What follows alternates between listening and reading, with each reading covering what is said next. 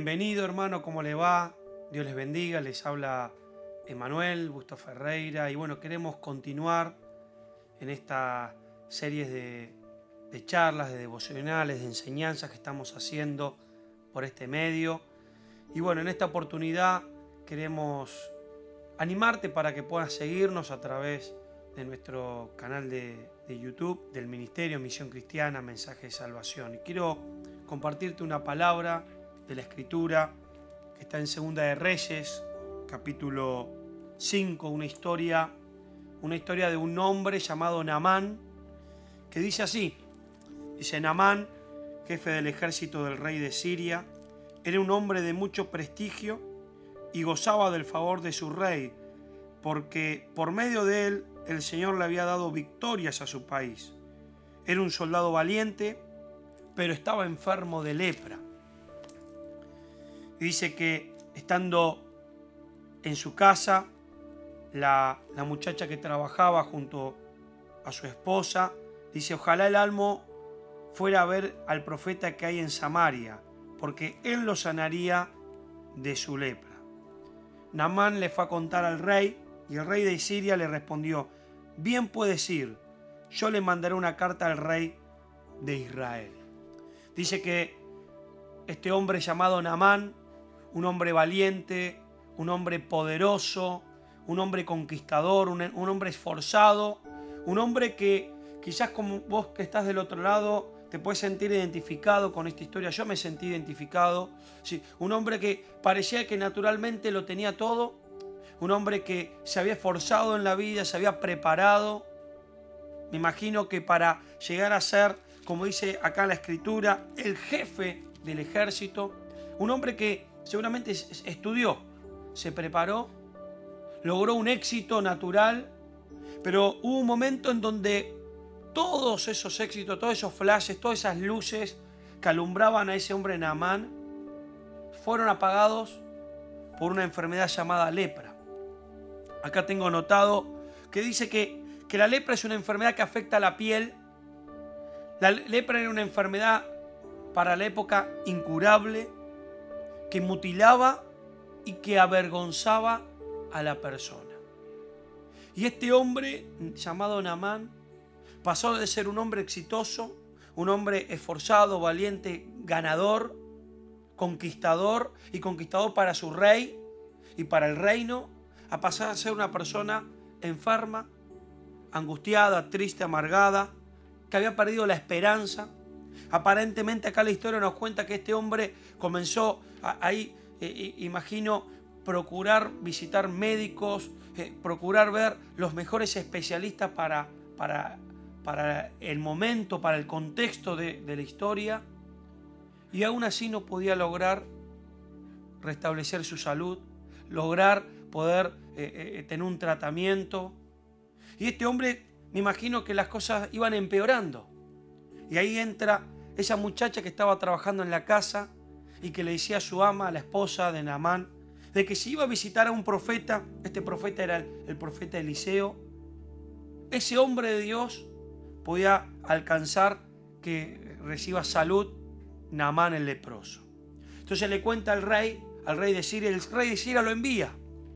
Y dice el versículo 10, entonces Eliseo envió un mensajero a que le dijera a Naamán, ve y zambúllete siete veces en el río Jordán, y así tu piel sanará y quedarás limpio.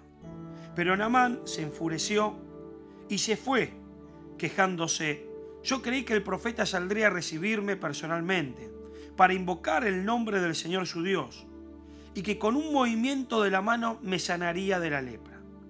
¿Acaso los ríos de Damasco, el Habana y el Farfar no son mejores que toda el agua de Israel?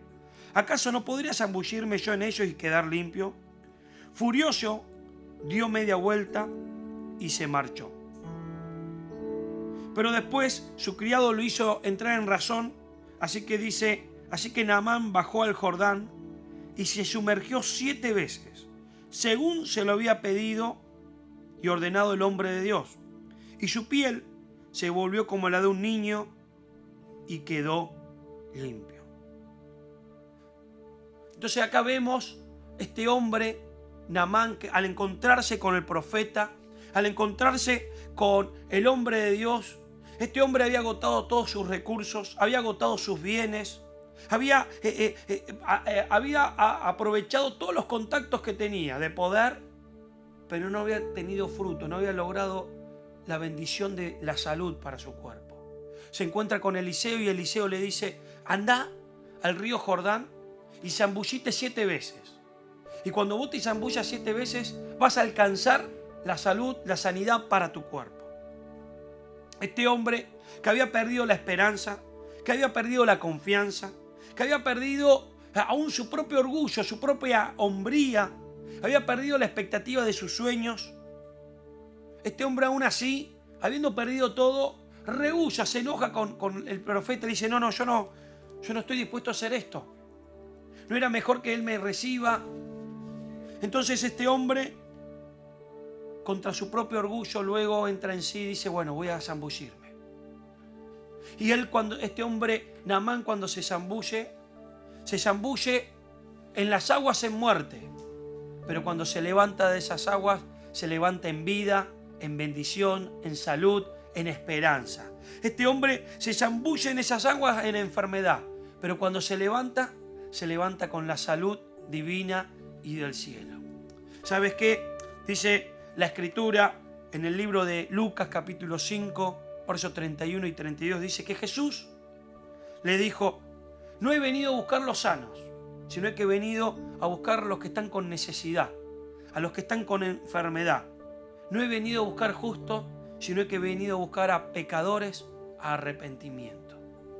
Así que yo quiero decirte en esta historia la necesidad que tenemos de arrepentirnos la necesidad que tenemos de pedirle perdón a Dios por nuestros pecados, la necesidad que tenemos de pedirle a Jesús en, esta, en este momento, en esta oportunidad, de decirle, Señor, perdona mi pecado, perdona mi rebelión.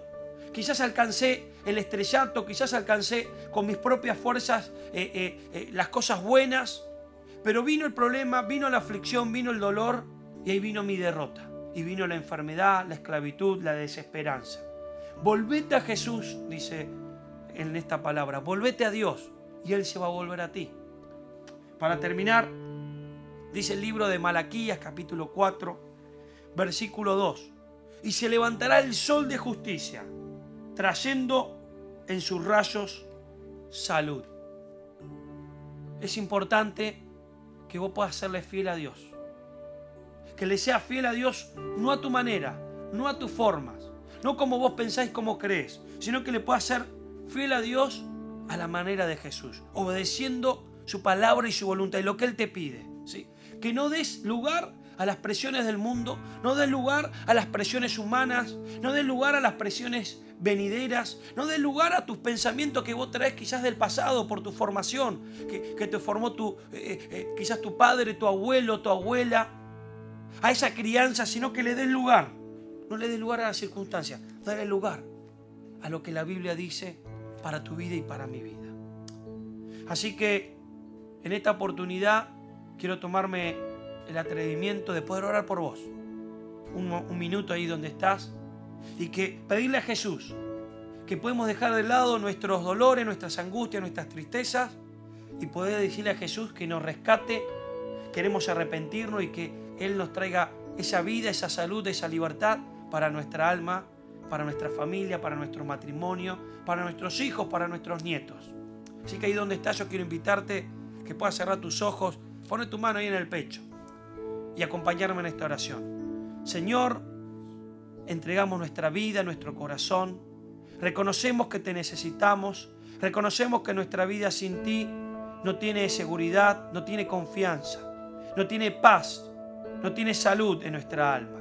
Por eso, como lo hizo Naamán, en, esta, en este momento queremos zambullirnos en ese río del Espíritu Santo. Todas las veces que tú nos pides, zambullirnos entrando a las aguas en dolor, en tristeza, en amargura, en infelicidad, en enfermedad, pero levantarnos a través del río de tu Espíritu Santo en salud, en amor, en paz, en gozo, en salvación.